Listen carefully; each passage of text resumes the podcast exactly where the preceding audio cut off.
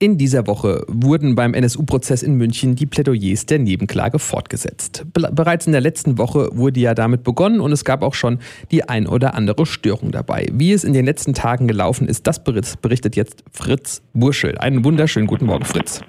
Guten Morgen, hallo. Ja, nachdem sich äh, die Plädoyer-Reihe in der letzten Woche ein wenig schleppend anließ, ging es ja in dieser Woche, glaube ich, ein bisschen straffer zur Sache. Insbesondere die Angehörigen von Mehmet Kubaschik dürften dabei für Interesse gesorgt haben, oder liege ich da falsch? Nein, absolut. Also das äh, die Woche, das kann ich nur so sagen, war unfassbar spannend, unfassbar bewegend auch, weil Elif und Gamse Kubaschik sich zu Wort gemeldet haben selber.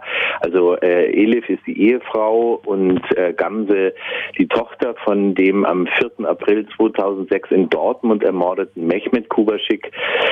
Und die waren an der Reihe, nachdem der Nebenklageanwalt Mehmet Daimagüler, der ja vergangene Woche angefangen hat, hatte zu plädieren ähm, und mehrfach, vielfach unterbrochen wurde, zunächst sein äh, Plädoyer fortgesetzt, auch nochmal im Namen seiner Mandantschaft, das sind die äh, Hinterbliebenen der Mordopfer Ösodoru und Yaja, ähm, klargemacht hat, dass diese Menschen die Entschuldigung von äh, Beate Zschäpe, diese sehr laue Entschuldigung und unglaubwürdige Entschuldigung nicht annehmen. Und äh, nachdem Daimler nach weiteren Unterbrechungen durch die Verteidigung, die ihn besonders auf dem Kieker hatte, das muss man schon auch sagen, ähm, äh, zu Ende kam, ist dann Elif Kubaschik, die Ehefrau, hat ihre ganze Kraft zusammengenommen und hat einfach nochmal erzählt, wer ihr da weggemordet wurde, wer ihr Mann war, wie das äh, gewesen ist, ihr Leben, bevor es zu diesem äh, irrsinnigen Tag in ihrem Leben gekommen ist, dass er in seinem Kiosk in der Mallingrothstraße in Dortmund ermordet wurde. Und dann hat sie natürlich geschildert, wie es der Familie danach ergangen ist, wie sehr sie drangsaliert worden sind von der Polizei, von den ermittelnden Behörden. Das haben dann natürlich auch ihre Anwälte hier im Verfahren nochmal aufgegriffen. Nach ihr war äh, der Nebenklageanwalt äh, Carsten Ilius dran und hat einfach nochmal diese, was ja schon durch die Presse gegangen ist in den zurückliegenden Jahren immer mal wieder, hat einfach geschildert, wie diese Ermittlungen konsequent, konsequent auch nachdem man schon lange wusste, dass an Mehmet Kubaschik überhaupt keine Ansatzpunkte für irgendeine von diesen zahllosen äh, ja, Verdächtigungen, dass da kein Ansatzpunkt war in seiner Person, Drogen, Spielsucht, Ehebruch, was du dir nicht alles vorstellen kannst, ist da untersucht worden. Äh, es ist trotzdem, nachdem klar war, dass nichts davon wahr gewesen ist, äh, weiter äh, nicht konsequent nicht in die Richtung Neonazis ermittelt worden.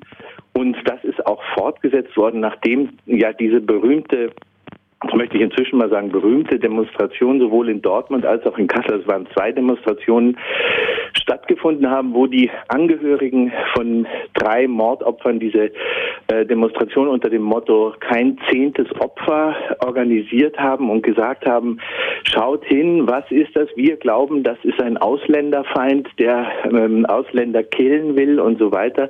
Trotzdem ist niemals in diese Richtung ermittelt worden. Ilius äh, ist sogar, sogar so weit gegangen, dass er die Vermutung hat, das war ja 2006 kurz vor der WM in Deutschland, äh, dass äh, verhindert werden sollte, dass ein Attentat auf das Leben eines Migranten äh, weltöffentlich wird, weil dann das, was äh, Bundesanwalt Diemer in seinem Plädoyer ja hervorgehoben hat, das Bild eines friedlichen und freundlichen Deutschlands äh, gelitten hätte, dass deshalb auch die Ermittlungen in diesem Fall unterm Teppich gehalten wurden. Das heißt, in äh, dieser Woche ging es durchaus emotional zu. Ähm, ja. Konnte man denn bei den Angeklagten da irgendwie eine Reaktion äh, drauf erkennen auf diese durchaus emotionalen Beiträge aus der Nebenklage? Nicht wirklich. Also ähm, die äh, in irgendeiner Zeitung wurde behauptet, äh, Carsten Schulze hätte bei dem einen oder anderen äh, Plädoyer, wo äh, sich direkt an ihn gewandt wurde, auch eine Träne verdrückt. Das haben wir nicht beobachtet. Mag sein, dass es so gewesen ist, aber Carsten Schulze ist ja ohnehin der einzige Angeklagte, der äh, kooperiert hat, der Reue gezeigt hat, der wichtige Aufklärungshinweise gegeben hat. Ähm, also insofern äh, die anderen alle relativ äh, stoisch vor sich hingeguckt und sich diese ähm, unglaubliche Kaskade von, äh, muss ich wirklich auch nochmal hervorheben, von brillanten äh, Plädoyers. Also äh, nicht nur die Hinweise auf den Umgang mit den Angehörigen, also die Ermittlungen gegen die Angehörigen wurden nochmal in ihrer ganzen Brutalität geschildert, sondern auch die Unterlassung äh, dass äh, die zum Beispiel in Dortmund die Nazi-Szene aufgeklärt wurde, obwohl es dort bewaffnete, militante Strukturen gegeben hat, die namentlich benannt äh, der Polizei auch bekannt waren. Und es hat nicht einen einzigen Ermittlungsschritt quasi in diese Richtung gegeben. Das mussten sie sich alles anhören und äh, es war es muss, kann man wirklich nicht anders sagen, es waren brillante äh, äh, Schlussvorträge. Und äh, sahen sich dann die Verteidigung ähm, und vielleicht auch die Bundesanwaltschaft dadurch irgendwie herausgefordert, äh, sich dazu zu äußern oder kam das nicht zustande? Durchaus nicht. Also äh, es ist so, das Störfeuer, muss man sagen, war überschaubar diese Woche. Also es hat eine ja fast schon äh, groteske oder witzige äh, Episode gegeben, als äh, äh die ähm, Anwältin von ähm, Ralf Wohlleben sich zu Wort meldete und sagte, die Ausschweifungen in den äh, Plädoyers der Nebenklage dürften nicht zu weit gehen. Man müsse auch an das Beschleunigungsgebot denken und schloss diese Intervention ab mit den Worten wäre den Anfängen. Und da ist also dem Nebenklageanwalt äh, Hoffmann der Kragen geplatzt und er hat gesagt, also diese Worte wäre den Anfängen aus dem Mund einer ehemaligen aktiven Neonazistin äh, sind zurückzuweisen. Das sei eine Unverschämtheit. Ähm, daraufhin ist natürlich da der Streit eskaliert. Frau Schneiders, deren, äh, ja, wie soll ich mal sagen, brauner Hintergrund weitgehend bekannt ist, ähm, ließ das protokollieren, will Strafantrag stellen.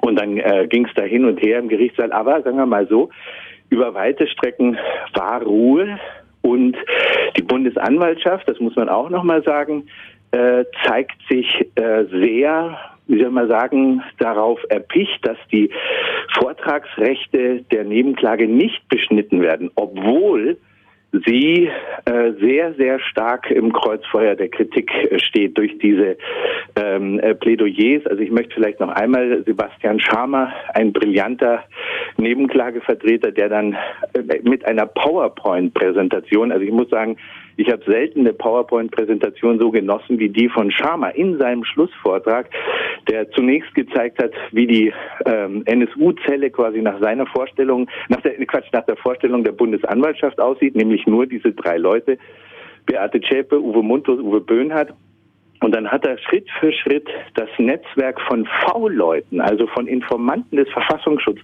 verschiedener Verfassungsschutzbehörden in, an dieses, äh, an diesen äh, Grundkreis drangelegt. Es entstand ein riesiges äh, Netzwerk von Leuten rund um den NSU, die alle als Informanten für den Verfassungsschutz gearbeitet haben. Äh, wir gehen davon aus, also und, und das bezieht sich auf Schamas Zählung, dass rund 40 V-Leute im Nahumfeld äh, des NSU, im mehr oder weniger nahen Umfeld des NSU tätig waren, Informationen weitergegeben haben und dass also die These der Bundesanwaltschaft, dass es sich eben um diese sogenannte isolierte äh, Drei-Personen-Zelle gehandelt hat, einfach so nicht stimmen kann. Also auf der einen Seite ein Netzwerk von V-Leuten, auf der anderen Seite ein Netzwerk von unterstützenden Kameradinnen und Kameraden. Das alles ist nochmal in ganzer, in seiner seiner ganzen Schauerhaftigkeit elaboriert worden mhm. im Gerichtssaal. Und rechnest du damit, dass genau solche ähm, Präsentationen äh, irgendeinen Einfluss auf die spätere Entscheidung von Richter Götzl haben werden? Also sagen wir mal so, war schon erstaunlich, mit welcher Aufmerksamkeit der Senat diese Plädoyers verfolgt hat. Es ist auch sehr, sehr emsig mitgeschrieben worden.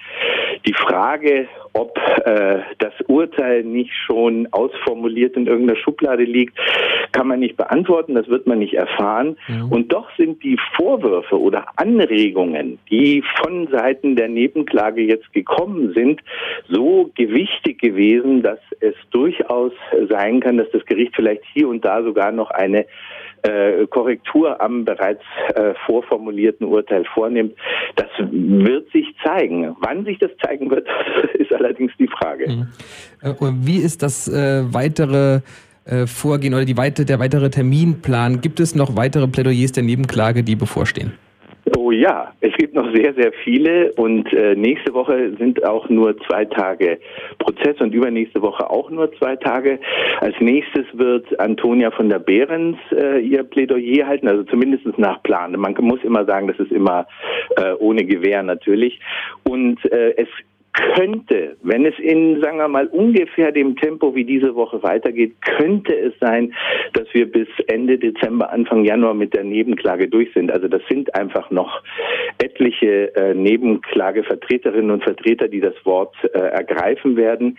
Und danach habe ich ja schon öfter gesagt, im Januar vielleicht dann äh, die Plädoyers der Verteidigung und das wird in den Februar hineingehen und vielleicht kommen wir dann zum Schluss. Immer noch steht ja auch eine mögliche Replik der Bundesanwaltschaft. Also die Vorstellung, dass die Bundesanwaltschaft das alles unkommentiert äh, lässt, was ihr jetzt vorgeworfen wurde, ist schwer vorstellbar.